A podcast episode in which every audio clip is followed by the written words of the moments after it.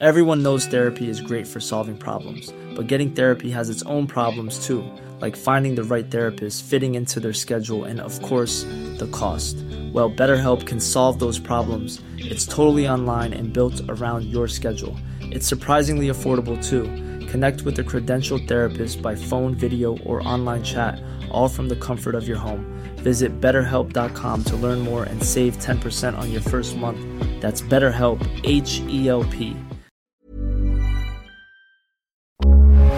Heraldo Radio, con la H que sí suena y ahora también se escucha.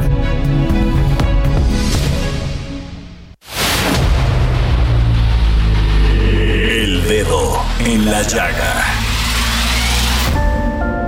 Había una vez un mundo en el que nadie creía. Un país de historias inexplicables. Una nación con personajes asombrosos. Santo Tomás tenía razón. Hay que ver para creer. El México increíble. Las verdades que duelen. La voz de los que callan. El dedo en la llaga. Infórmate, diviértete, enójate y vuelve a empezar. El Heraldo Radio presenta El Dedo en la Llaga con Adriana Delgado. con adiós, donde ni siquiera hubo afecto, ni respeto, menos amor. Yo solo soy la cuerda donde secas tus sueños mojados al calor del pecado.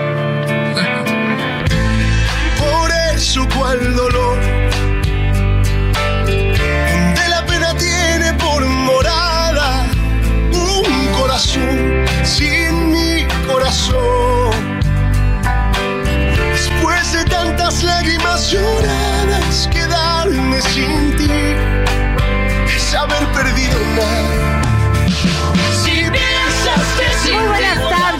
¿cómo están? Los saludo con mucho gusto. Yo soy Adriana Delgado y nos escucha usted a través del Heraldo Radio en este su programa favorito, El Dedo en la Llaga por la 98.5 a través de todo el país.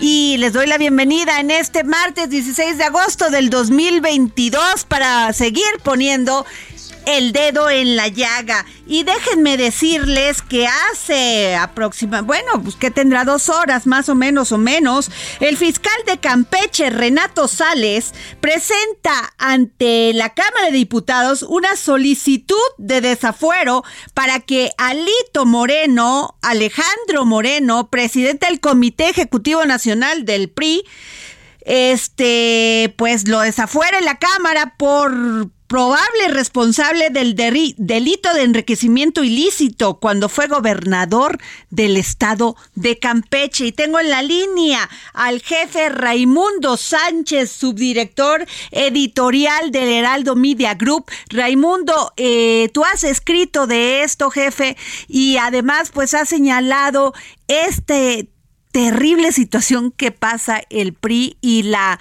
necedad de Alejandro Moreno de mantenerse en este cargo.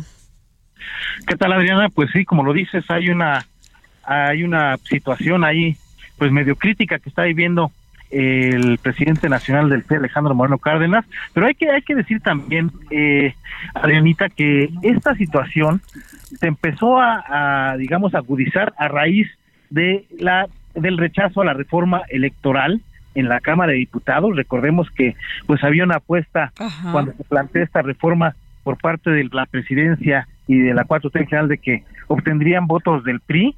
Eh, al final no fue así, el PRI se alió al PRD, hicieron un bloque con el PRD y con el PAN y no dejaron pasar esta reforma y a raíz de eso estamos viendo pues el golpeteo contra el dirigente nacional del PRI desde el gobierno de Campeche que, que pues que está encabezado por Claro. Laida Sansores y su eh, fiscal Renato Sales Heredia eh, que ya hay que recordar pues ya también entró a uno de sus domicilios y hay una pues digamos Y que se en encontraron de- en ese domicilio pinturas de, de artistas mexicanos con un valor muy considerable y también dice Renato Sales que este que casas de más de 100 millones de pesos y, y la cuenta sigue subiendo.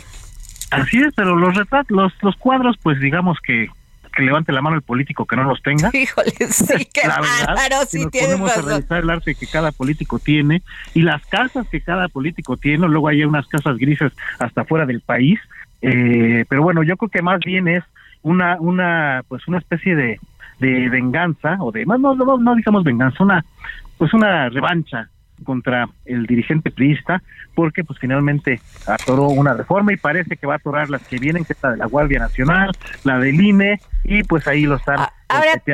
¿Cuál es el, la, la perspectiva que tiene esto? Porque jurídicamente, pues ya están pidiendo el desafuero. Tienen una carpeta ya, este, donde este el fiscal dice que está muy completa y muy robusta para juzgar a Alejandro Moreno. Y también te pedí, te, te preguntaría, jefe Raimundo Sánchez, sobre este qué va a pasar. Alejandro va a pedir, va a renunciar al PRI ante tantas voces que clamen, que claman al interior también su renuncia. ¿Qué va a pasar con él?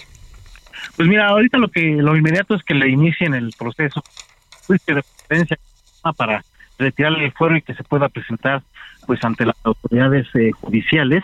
Eh, en tanto no pase eso, pues él sigue manteniendo el fuero. Vamos a ver cómo vota al final la Cámara con mayoría de Morena y Alianza Verde. Ajá. Pero eso no, no es de la noche a la mañana. Eh, vamos, tendríamos que esperar a que a que empiece el periodo de en septiembre, de ahí a que se instruya la instalación de este juicio de procedencia. Bueno, aún falta todavía y no creo que, que Alito Moreno vaya a renunciar al pie, si no lo hizo con la presión interna, yo creo que mucho menos Claro. eh, va a ser con la presión externa y sobre todo, pues yo creo que va a tratar de, pues de, ahora sí como dice el clásico, hacerse la víctima, de victimizarse, porque lo que están haciendo van a crear mártires dentro de la oposición y tienen que manejarlo con mucho cuidado para que eso no, no ocurra. Muchas gracias, jefe Raimundo Sánchez. Gracias por tomarnos la llamada, te lo valoro.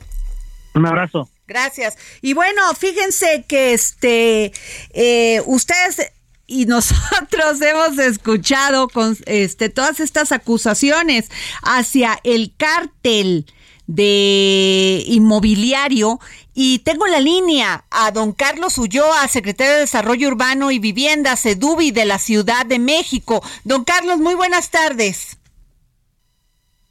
Bueno, don Carlos. Adriana, muy buenas tardes. Gracias, don Carlos, por tom- tomarnos la llamada. Don Carlos, yo le quiero preguntar, ¿cómo era el, el, el manejo que tenían estos eh, delegados, estos funcionarios de las delegaciones, y yo creo que no nada más de una, sino de varias, este, cómo llevaban a cabo toda esta eh, red de delincuencia?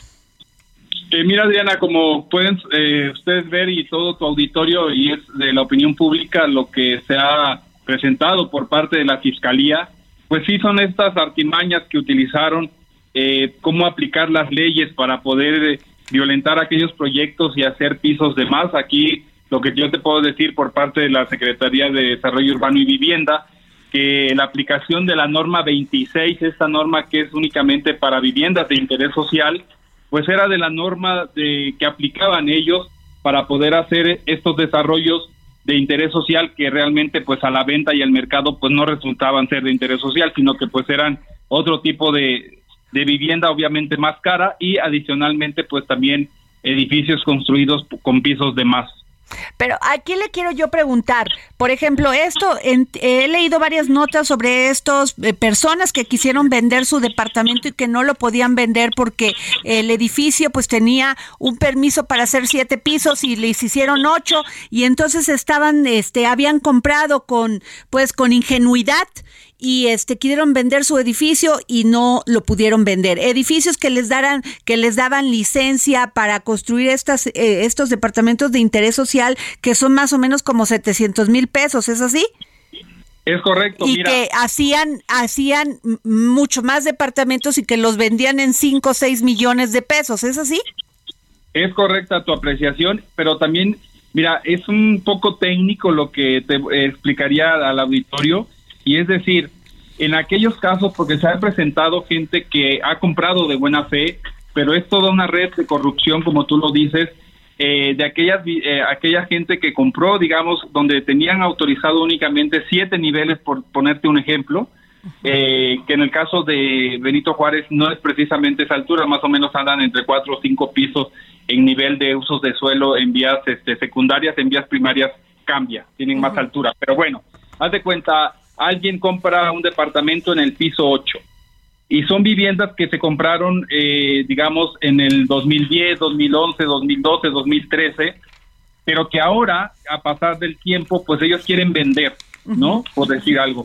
Van a una notaría y pues la notaría, obviamente, para poder hacerle los trámites de venta, pues necesitan el documento que es el que tienen que tener la manifestación de construcción que la emite la alcaldía y tienen que llevar el CUSUS, que es el certificado de uso de suelo, digamos, son como con términos muy técnicos, y entonces, ¿a qué se enfrentan? Cuando ellos quieren vender, pues el notario le dice, es que tu escritura, tu CUSUS dice que tu edificio es de siete pisos y tu escritura está en el piso ocho. Wow. Entonces, ese es un problema que tienen y pues gente que ha comprado de buena fe, gente que tiene un crédito hipotecario o digo que le costó mucho hacerse de una vivienda y pues ahora están en estas circunstancias con el pasar del tiempo y pues realmente ellos tendrán que acudir a otras instancias para presentar las denuncias correspondientes y pues incluso a la notaría, ¿no? Que fue quien le escrituró una escritura que pues en, en, términos físicos no aparece en los papeles y pues sí está en un edificio. Ahora, eh, tengo, tenemos entendido que hay dos funcionarios que ya están este, con una investigación abierta y ya también incluso ya con una orden de aprehensión. ¿Es así?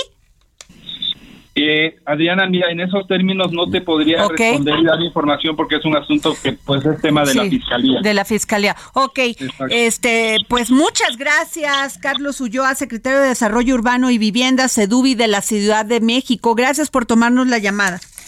Al contrario, muchas gracias y estamos trabajando contra la corrupción y la opacidad de los desarrollos inmobiliarios construidos de mala fe. Muchas gracias. Pues, Al contrario, Adriana, muy buenas tardes a ti a tu auditorio. Gracias, es secretario. Eh, las personas que nos escucharon, híjole, estén muy atentas, revisen sus documentos, revisen sus papeles, porque este, pues están en un esquema irregular.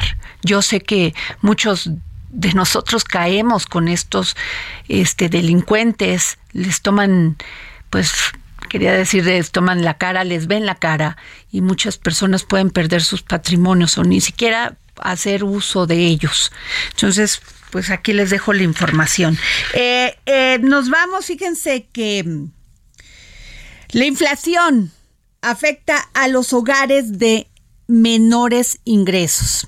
Siempre es así. Siempre es así, pero la inflación anual del junio del 2022 alcanzó su mayor nivel desde el 2001 con un incremento de 7.99% entre junio del 2021 y 22 y la tasa fue la más alta desde enero de, de ese año. Y la inflación actual registrada es de 8.11% por ciento. Datos, bueno, que podríamos llorar si los digo todos, pero le pedí a Ana Gutiérrez, economista, coordinadora de Comercio Exterior y Mercado Laboral, economista, directora del Centro de Investigación en Política Pública del IMCO, que nos tomara la llamada. Difícil situación en la que nos encontramos las familias mexicanas, Ana. Hola, Adriana, pues sí, difícil situación e incluso está ahorita ya con los datos más recientes publicados, más alta todavía la inflación. Estamos en 8.15% y ya no solo desde 2001, desde 2000, ¿no? Entonces, lamentablemente vamos alcanzando más y más máximos eh, conforme van pasando los meses y en efecto, como dices, eh, la inflación ataca más y afecta más a los hogares de menores recursos. ¿Y por qué? No, ahorita estamos viendo que la inflación en los últimos meses está reflejando incrementos mucho más sustanciales en alimentos, bebidas y tabaco y en productos como frutas y verduras o productos pecuarios, ¿no? Que todos esos tres componentes tienen tasas de inflación anual de dos dígitos, incluso llegan a 16.16% anual de incremento en los precios de las frutas y verduras. Y esto naturalmente afecta más a los hogares que más tienen que dedicar sus recursos a eso, ¿no? ¿Y a qué me refiero? Los hogares, el 10% de los hogares de México que tienen menores recursos en el país, que tienen menores ingresos, ya sea por trabajo o por otros, otras fuentes de ingreso, tienen que dedicar el 50% de sus recursos a la compra de necesidades básicas como lo son los alimentos, las bebidas, las frutas, las verduras y como tienen recursos limitados, la mitad de ellos se van a satisfacer estas necesidades nutricionales. Y ellos pues tienen un ingreso promedio de alrededor de 3.300 pesos al mes, ¿no? Que estaremos de acuerdo es muy limitado. Pero nos vamos al otro lado, al otro extremo de los hogares con ingresos y tenemos el 10% de los hogares que más ganan en el país, que ganan, tienen ingresos de alrededor de 54 mil pesos al mes y ellos, como naturalmente tienen un poder adquisitivo mayor, solo tienen que dedicar el 28% de su gasto a esos mismos productos, ¿no? Entonces, como compran más proporcionalmente los hogares más pobres, a ellos les afecta más que la inflación esté concentrada en temas como alimentos, bebidas y tabaco, frutas y verduras, y que no esté concentrado en cosas como la educación o las comunicaciones, donde ellos gastan menos. Y además ese por eso les afecta. Claro, y ese tema que tú dices de las comunicaciones, la tecnología y todo esto, antes no gastabas en eso pero ahora sí, o sea, una familia, pues, este, y más con esto de la pandemia, pues tuvo que, que no tenía este servicio de, de las apps y de los, este, del Netflix y de todos esos, pues tuvieron que, que inscribirse y pues tienen un gasto mensual que muchas veces no pueden ni pagar. En efecto, y, precisamente eso se refleja en que los hogares de menor recursos no gastan tanto en ese tema de las comunicaciones, ¿no? Eso está más fuerte en hogares de ingreso medio o en hogares de ingreso alto. Y ahí, por ejemplo, las comunicaciones en los últimos meses, en algunos meses recientes, vimos que tuvieron caída en los precios, ¿no? Incluso hubo una inflación negativa, la cual benefició más a quienes gastan en esos rubros, que son hogares eh, de medio o alto ingreso. Entonces, ese tema pues también genera disparidades. En educación, obviamente, los hogares con mayores recursos gastan más, entonces el hecho de que la inflación en la educación no esté tan elevada, pues también les beneficia a ellos. Es realmente la composición de la canasta de gasto la que hace que los hogares de menores ingresos vean un mayor impacto por la inflación. Así es. Pues muchas gracias. Muchas gracias, Ana Gutiérrez, economista, coordinadora de Comercio Exterior y Mercado Laboral, economista, directora del Centro de Investigación en Política Pública del IMCO. Gracias. Gracias, Adriana. Un gusto platicar contigo. Gracias. Y bueno, ¿qué les cuento? Esta nota me la guardé de ayer porque la unidad canina de la Agencia de Investigación Criminal de la Fiscalía General de la República es reconocida, es reconocida mundialmente por ser la primera cuyos ejemplares detectan componentes de fentanilo y la sustancia ya elaborada. Los entrenadores y manejadores de los perros han desarrollado un sistema que ha logrado estándares únicos en el mundo, pues entre cientos de cajas, fíjense nada más, empaques, envases y olores, pueden señalar los cargamentos de esa droga que es 100 veces más potente que la heroína y que en Estados Unidos ha causado, desgraciadamente, miles, millones de fallecimientos por sobredosis en años recientes. Y lo más triste es que en jóvenes, en un recorrido por las instalaciones de la unidad canina, los entrenadores y manejadores solicitan anonimato porque pues no quieren decir quiénes fueron y quién eso está normal, pero los este 59 cachorros entrenados, hay 59 cachorros entrenados en búsqueda búsqueda de explosivas de, de explosivos, perdón, detención de droga, restos humanos y dinero que corren también por los mismos riesgos de ser atacado por los grupos delictivos. Así que, pues un gran aplauso a estos entrenadores y a estos este, perritos, lomitos, como usted le quiera llamar, porque la verdad nos dan vida y además nos ayudan mucho protegiéndonos. Y bueno, ¿qué les digo? Que Morena eh, repondrá el procedimiento de elección de integrantes a sus congresos estatales durante los tres próximos fines de semana a causa de las trampas y el desaseo documentados en las llamadas asambleas distritales y por eso va a repetir elecciones en siete estados. En compañía de Berta Luján, Mario Delgado desglosó que 3 y 4 de septiembre repetirá este procedimiento en los distritos, a ver, Baja California, en Chiapas, en Durango, en Guanajuato, en Guerrero, en Jalisco y en Tamaulipas, además de ser los estados con más delincuencia este que hay en estos últimos días, pues también son los más tramposos, ¿no? Para elegir a sus líderes y dirigentes. Así que, pues ahí está esta, esta nota para aquellos que están preocupados si Morena va a este a repetir estos comicios, pues ahí se las dejo. Y luego también, este, ¿qué les cuento? Que el Reino Unido es el primer país en aprobar una vacuna contra el coronavirus. Pues fue el primer país que aprobó la vacuna contra el coronavirus. Hoy anda muy este trabada. Y este y también se adelanta al autorizar una inyección adaptada tanto a la versión original del virus como a la variante Omicron. El organismo regulador de los medicamentos en Reino Unido ¿sí?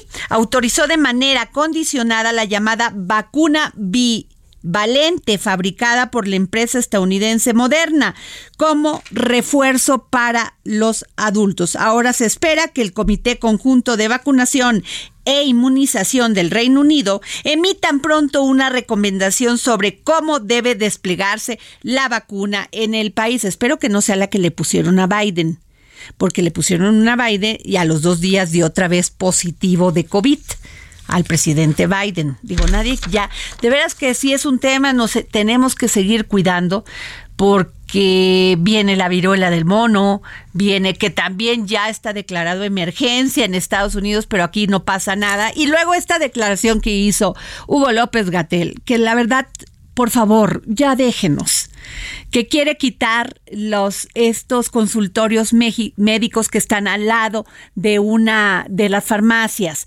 Si no hubiese sido por esos consultorios médicos, muchas personas hubieran, mm, a ver, no solamente mm, eh, se hubiese agravado su enfermedad, sino también hubiesen tenido crisis nerviosas, porque el hecho de que estos médicos nos ayudaron durante el COVID y toda la pandemia fue muy importante. Así que, pues, siempre las palabras del señor López Gatel salen sobrando. Mejor que se dedique a ver cómo combatimos todas estas enfermedades y virus propias de este tiempo, de este cambio climático, en fin, yo creo que mejor hay que pedirle que se dedique a trabajar.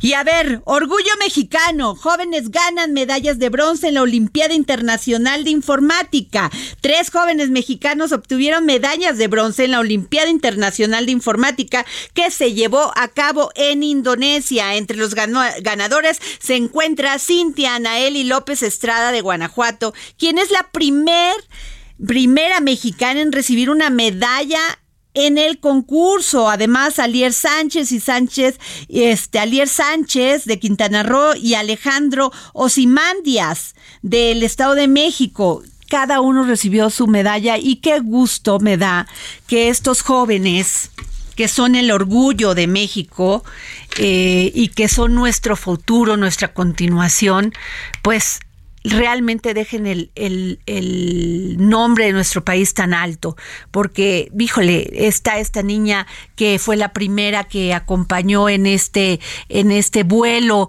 de Job Besos a, este, al espacio eh, esa Rieta, no me acuerdo ahorita bien de su nombre, pero esta chiquita también que tuvimos aquí hace tres años en el dedo en la llaga cuando empezamos, con este que también eh, tenía un IQ muy, muy importante, un IQ muy importante y que pues ya casi la NASA al tenía con tan solo dos, este ocho años, pues ya la iba a reclutar para que estudiara con ellos. En fin, tantos temas que la verdad son impresionantes. Y bueno, el fiscal de Sonora confirmó este martes que se localizó un cuerpo en San Luis Río Colorado que coincide algunos de los tatuajes documentados del periodista Juan Arjón López, quien estaba desaparecido desde el pasado 9 de agosto. Nos vamos con este tenemos corresponsal ahí. Ah, ok, porque fíjense que sí es muy grave con nuestro compañero Juan Arjón López y este Claudia Indira Contreras informó que tuvo conocimiento del hallazgo de este día, este día luego de que la misma fiscalía y personal de seguridad de los tres órdenes de gobierno comenzaron a realizar operativos de búsqueda en toda la región. Pues al parecer, desgraciadamente, ya dieron con el cuerpo del periodista Juan Arjón López Terrible, terrible lo que está pasando en este país. Y bueno, esta información la dio a conocer el fiscal general de Sonora. Nos vamos a un corte y regresamos. Por eso cual dolor la pena tiene por morada un corazón sin mi corazón. Después de tantas lágrimas lloradas, quedarme sin haber perdido. Si piensas que sin ti voy a morir, hace tiempo que tú ya no vives en mí. Si piensas Sigue a Adriana Delgado en su cuenta de Twitter. Arroba Adri Delgado Ruiz.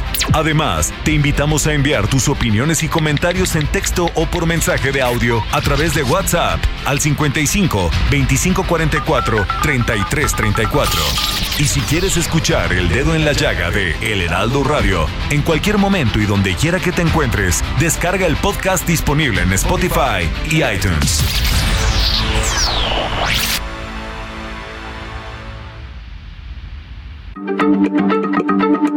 Heraldo Radio, la H se lee.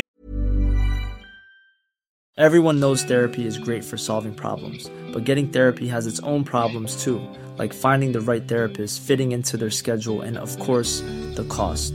Well, BetterHelp can solve those problems. It's totally online and built around your schedule. It's surprisingly affordable too.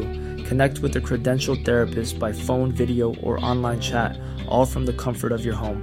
Visit betterhelp.com to learn more and save 10% on your first month. That's BetterHelp, H E L P.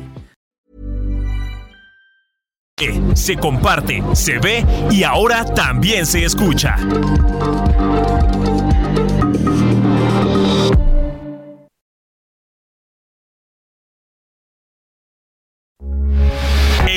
Radio 98.5 FM, una estación de Heraldo Media Group. Transmitiendo desde Avenida Insurgente Sur 1271, Torre Carrachi, con 100.000 watts de potencia radiada. Heraldo Radio, la H que sí suena y ahora también se escucha. Sigue a Adriana Delgado en su cuenta de Twitter en arroba Adri Delgado Ruiz. Y envíanos tus comentarios vía WhatsApp al 55 25 44 33 34 o 55 25 02 21 04. Adriana Delgado entrevista en exclusiva al artista plástico el maestro Arnaldo Cohen. Incluso eh, veo, por ejemplo, muchas de sus obras, el color, los colores fuertes desaparecen en algunas. Son colores suaves, tenues. ¿Por qué, maestro Cohen? Hay veces que uso el color como le hablaba yo de la época de Hard Age, de contorno fuerte, de las obras que hacía yo como en los color, con el colorido de los de Lop Art y de colores vivos y digamos eh, los colores primarios, secundarios, muy pocos terciarios y, y entonces pues son colores muy fuertes. Y eso era precisamente porque me gustaba mucho confrontar las formas que relacionadas con otros colores reaccionaban de diferente manera. Y los colores tenues surgieron, no sé en qué momento, porque los usé también al principio. En realidad no, no tengo un preconcebido qué voy a hacer, pero sí recuerdo muchos de una de la exposición que hice en el Museo de Arte Moderno en el año 86, que usé una serie de salpicados creando una atmósfera que era generada más bien por blancos y negros y el color aparecía entre estas tinieblas. Fue en esa época. Para mí era como manejar la atmósfera. Como si decía Monet una, tenía una, una cuando le preguntaban qué qué es lo que pintaba, y entonces él decía, yo pinto lo que está entre el objeto y la mirada. Y es fantástico, porque es el color, es la atmósfera, es, es fascinante. Jueves, 11 de la noche, El Dedo en la Llaga, Heraldo Televisión. Pues bueno, gracias. No se pierdan esta entrevista que le realicé a este gran artista mexicano, Arnaldo Cohen, gran pintor, este próximo jueves a las 11 de la noche por el Heraldo Televisión. Y que les digo que el colectivo Guerreras Buscadoras es el primero de su tipo organizado en Sonora. Y pues ha rastreado pues queriendo encontrar algo de sus seres queridos, de desaparecidos en esta zona entre el mar de Cortés, en el puerto de Guaymas y el municipio de Empalme. Ellos han, ellas han dicho que han encontrado incluso hace unos meses un tambo, sí, de 200 litros con los restos de cinco personas, una mujer y cuatro hombres. Y han hecho, pues, este, no han dejado de buscar y buscar por encontrar aunque sea un pedazo de tela que les diga que son sus seres queridos. Tengo a Gerardo Moreno, corresponsal del Heraldo Media Group en Sonora. ¿Cómo estás, Genaro? Gerardo, perdón. Hola, ¿qué tal? Muy bien, en gusto saludarlos y también saludar al auditorio, pues con estas noticias tan impactantes, como bien comentas, pues de esta labor tan noble que realizan estos colectivos de búsqueda aquí en Sonora. Y pues fíjate que este, precisamente este colectivo de, guerreras buscadoras de Guaymas y Empalme, el cual hay que resaltar, es el primero que se formó aquí en el estado de Sonora. Desde la semana pasada realizan una jornada intensiva de búsqueda donde a diferencia de otras, esta también incluyó búsquedas en mar profundo con ayuda de buzos de la Secretaría de Marina y la Secretaría de la Defensa Nacional y pues eh, afortunadamente o desafortunadamente pues tuvieron hallazgos positivos de al menos cuatro cuerpos localizados sin vida en fosas clandestinas. Te platico que la jornada inició desde el lunes de la semana pasada en las playas llamadas El Carincito, El Paraje, Bahía Catalinas y Las Saladas. Estas son cercanas al malecón de Guaymas, donde incluso este mismo año pues han encontrado tambos de 200 litros que contenían restos humanos de al menos cinco personas en su interior, pues estos en avanzado estado de descomposición.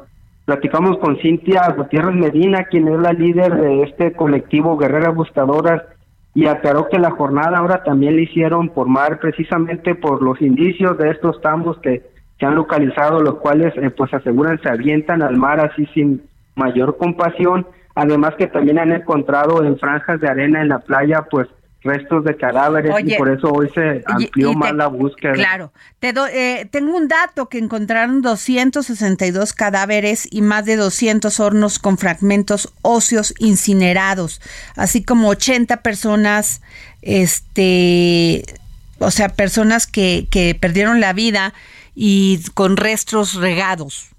Así es, este es el, acumulativo que lleva el grupo desde que se formó. Como te platico, se formó en enero del 2018, eh, apoyadas por el colectivo de buscadoras del Fuerte de Sinaloa. Vinieron a hacer una búsqueda aquí en el, en la playa de Guaymas y pues este colectivo de madres que también buscaban a sus eh, seres queridos desaparecidos, pues se juntaron y empezaron a realizar sus propias búsquedas por toda la comunidad de esta zona de playa. Y pues también ellos ya llevan un acumulado, nos comentaba Cintia, de 262 personas localizadas sin vida solo en esta región de Guaymas y Empalme, también como bien comentas, 200 hornos que tenían en su interior restos óseos calcinados de personas. Y también según cifras del propio colectivo, pues ya tienen por lo menos en sus registros un total de 3.000 personas desaparecidas y no localizadas tan solo en la región de Guaymas y Empalme. Incluso el día de ayer realizaron pues todavía una búsqueda eh, positiva en una zona llamada La Atravesada en el Valle de Guaymas, donde gracias a un reporte anónimo lograron localizar el cuerpo sin vida de una persona más y pues aquí es donde piden que se hagan las pruebas de ADN las personas que tengan algún familiar desaparecido para ver si alguno de estos eh, restos que ellos han localizado pues pertenecen a sus hijos y así alcancen la paz que ellas han estado buscando pues desde hace ya más de cuatro o cinco años. Este, eh, eh, tengo en la línea a Cintia Gutiérrez, líder de las guerreras buscadoras de Guaymas. Cintia, ¿cómo estás? Buenas tardes, gracias. Soy Cintia Gutiérrez Medina, representante y líder del colectivo de guerreras buscadoras Guaymas y Empalme. Gracias por los minutos que nos... Gerardo, estás en la línea, ¿verdad? Así es. Aquí Oigan, es, es impresionante esto que encontraron Cintia. 262 cadáveres y más de 200 hornos con fragmentos óseos incinerados. ¿Qué les dice el gobierno? ¿Qué les dice las autoridades? Porque yo a mí me impacta la labor que hacen sintiendo el dolor con lo que con el que lo hacen porque pues perdieron a un ser querido y hasta este momento entiendo que los acompañaron las secretarías personal de la Secretaría de Marina y de la Defensa Nacional. Pero ¿qué les dice el gobierno del estado?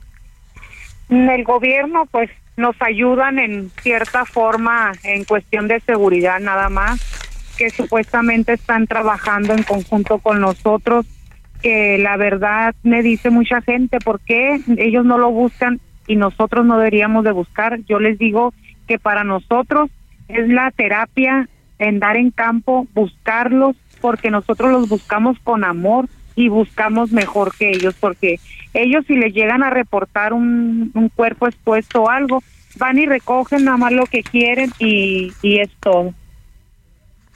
Pero, este, Cintia, eh, de las personas que están laborando con ustedes, que están ayudando a encontrar estos desaparecidos, eh, ¿han encontrado ustedes a, alguien, a sus seres queridos? Perdón que haga esta pregunta directa. De lo que de las familias que estamos buscando ahorita, hasta el momento ninguna. Llevamos la mayoría de las que fundamos el colectivo, porque es el primer colectivo en el estado de Sonora fundado en el 2018, un 11 de enero.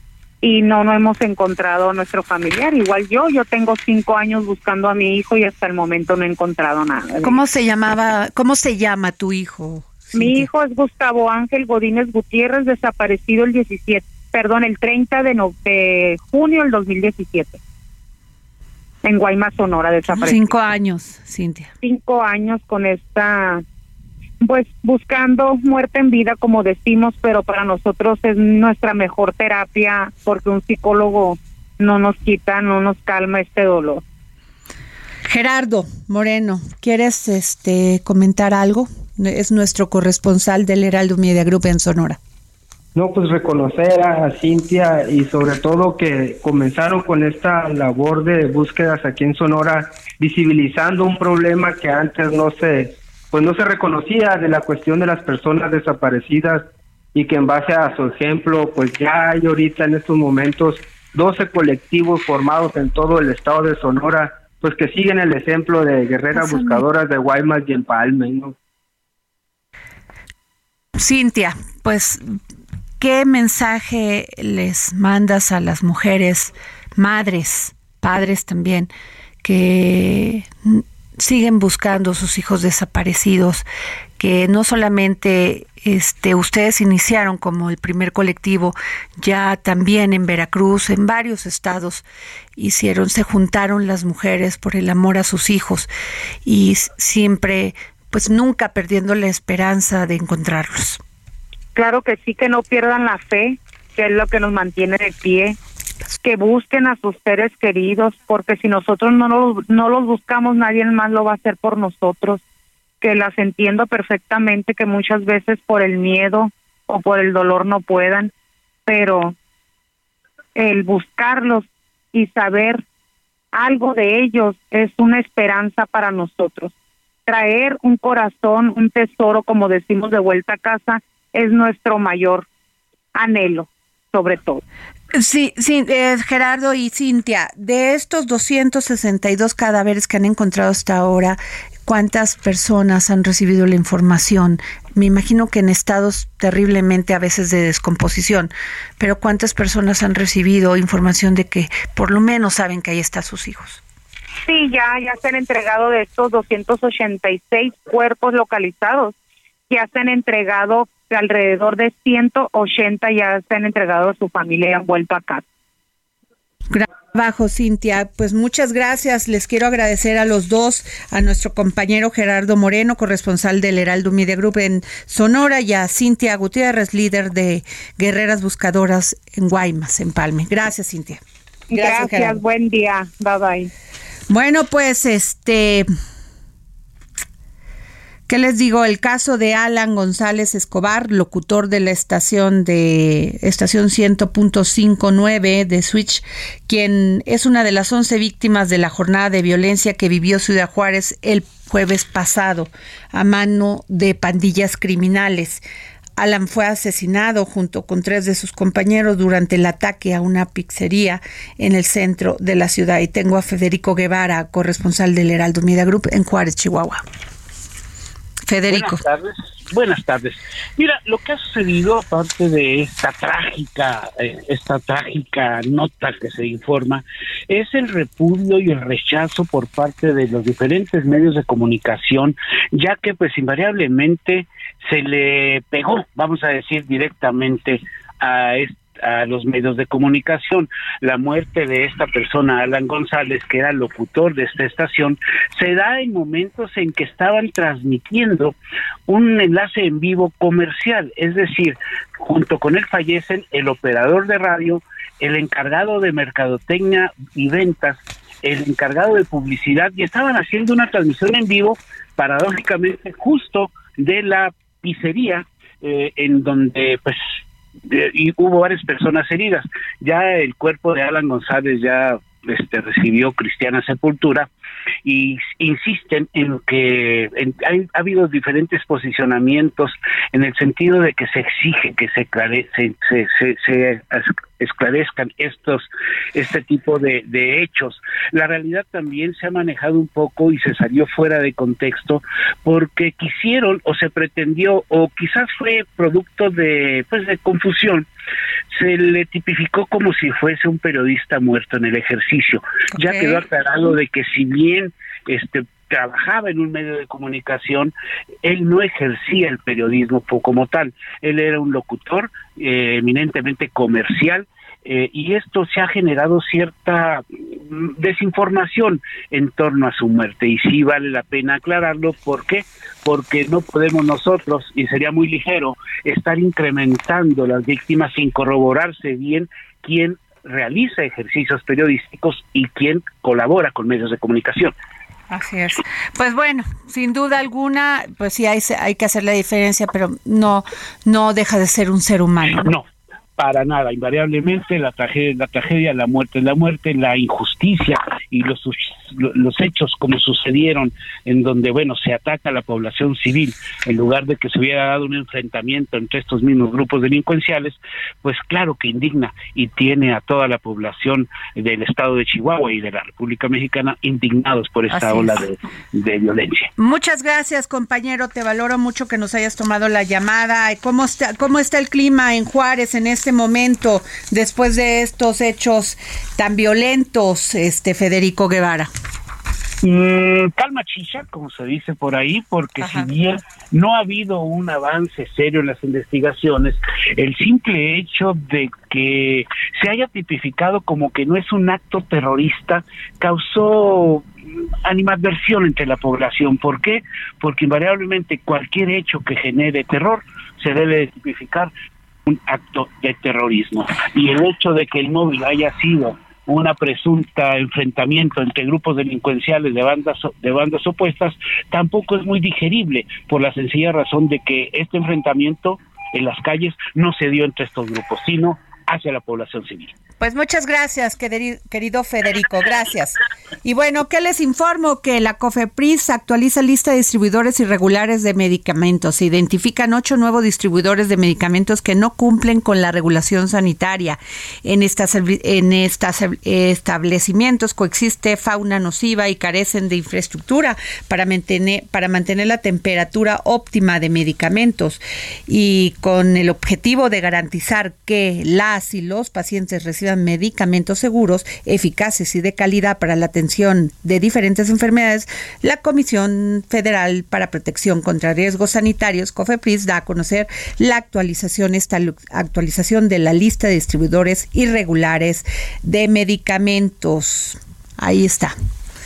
Bueno, y este, ¿qué les cuento? Fíjense que el PRI va a llevar una reunión plenaria este, este próximo 17 de agosto del 2022 y esta va a ser en Coahuila, en Saltillo, Coahuila.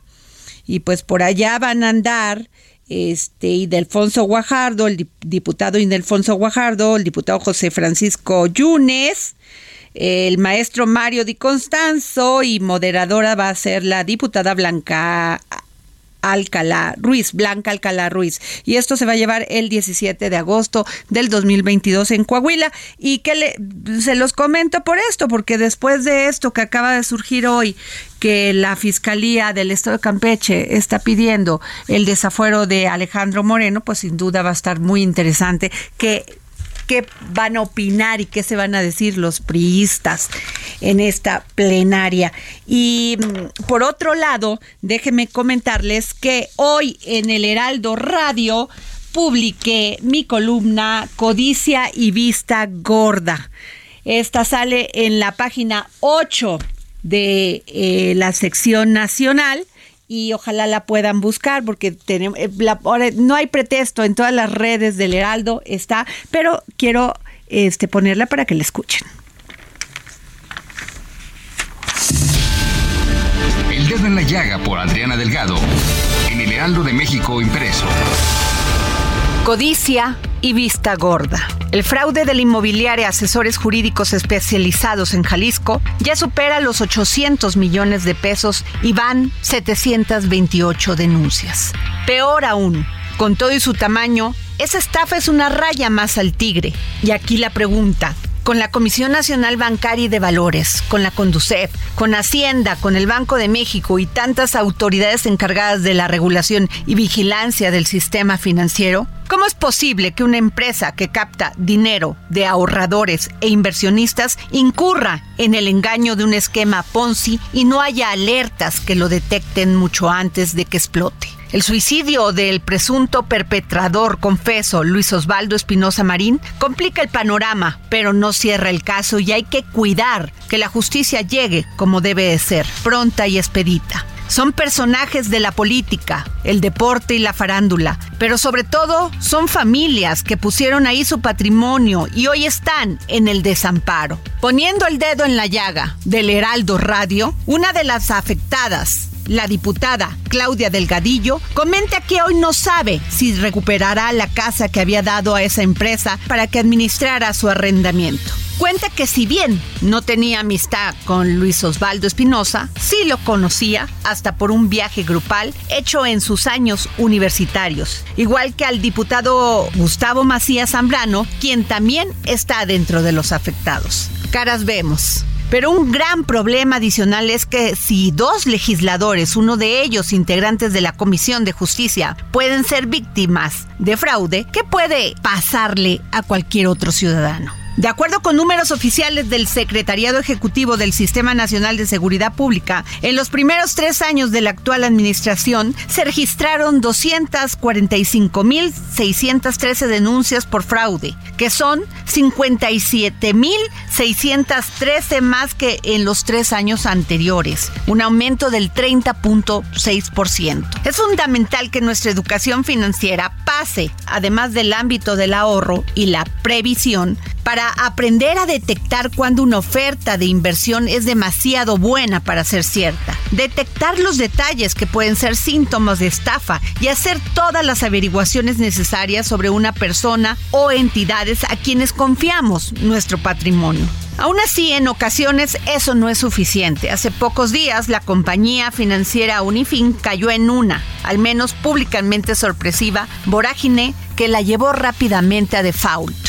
No se trata de un asunto pequeño dado que se trata del seguro intermediario no bancario más importante y aún así ninguna de otras múltiples autoridades gubernamentales en el ámbito financiero ha salido a fijar una voz pública. La incertidumbre e indefensión que eso ocasiona desata más caos. El problema de Unifin tiene que ver con la pérdida de confianza de los ahorradores en el sistema tras los casos de Alfa Credit y Crédito Real. Esa confianza está rota luego de fraudes como el de FICREA, que afectó a 6.848 personas desde hace más de siete años y varias de ellas fallecieron ya sin haber recibido justicia. La falta de cuidado de las autoridades también pasa por el sistema bancario. Los cierres del Banco FAMSA del 2020 y el Banco Acedo en el 2021 también fueron un bombazo a la imagen de la fiabilidad tan indispensable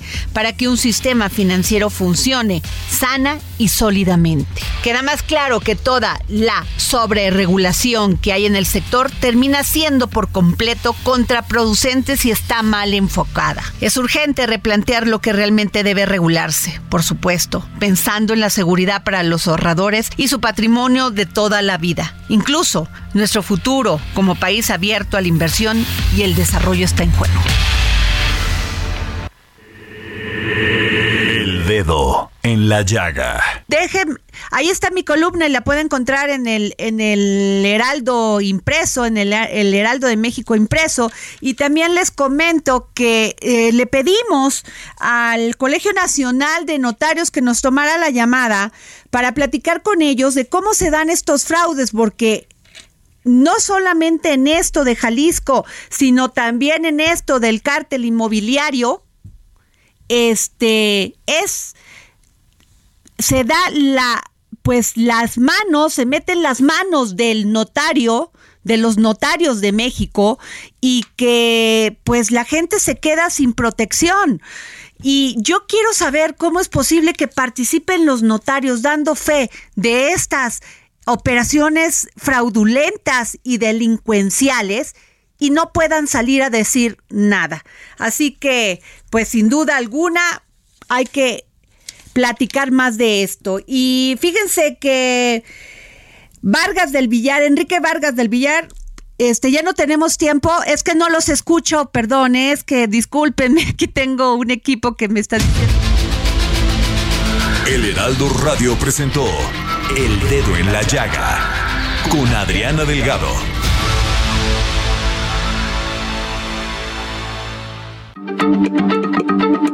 Heraldo Radio, la H se lee, se comparte, se ve y ahora también se escucha.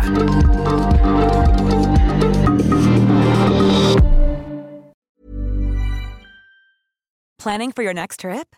Elevate your travel style with Quince. Quince has all the jet setting essentials you'll want for your next getaway, like European linen, premium luggage options, buttery soft Italian leather bags, and so much more. And is all priced at 50 to 80% less than similar brands. Plus, Quince only works with factories that use safe and ethical manufacturing practices. Pack your bags with high-quality essentials you'll be wearing for vacations to come with Quince. Go to quince.com/pack for free shipping and 365-day returns.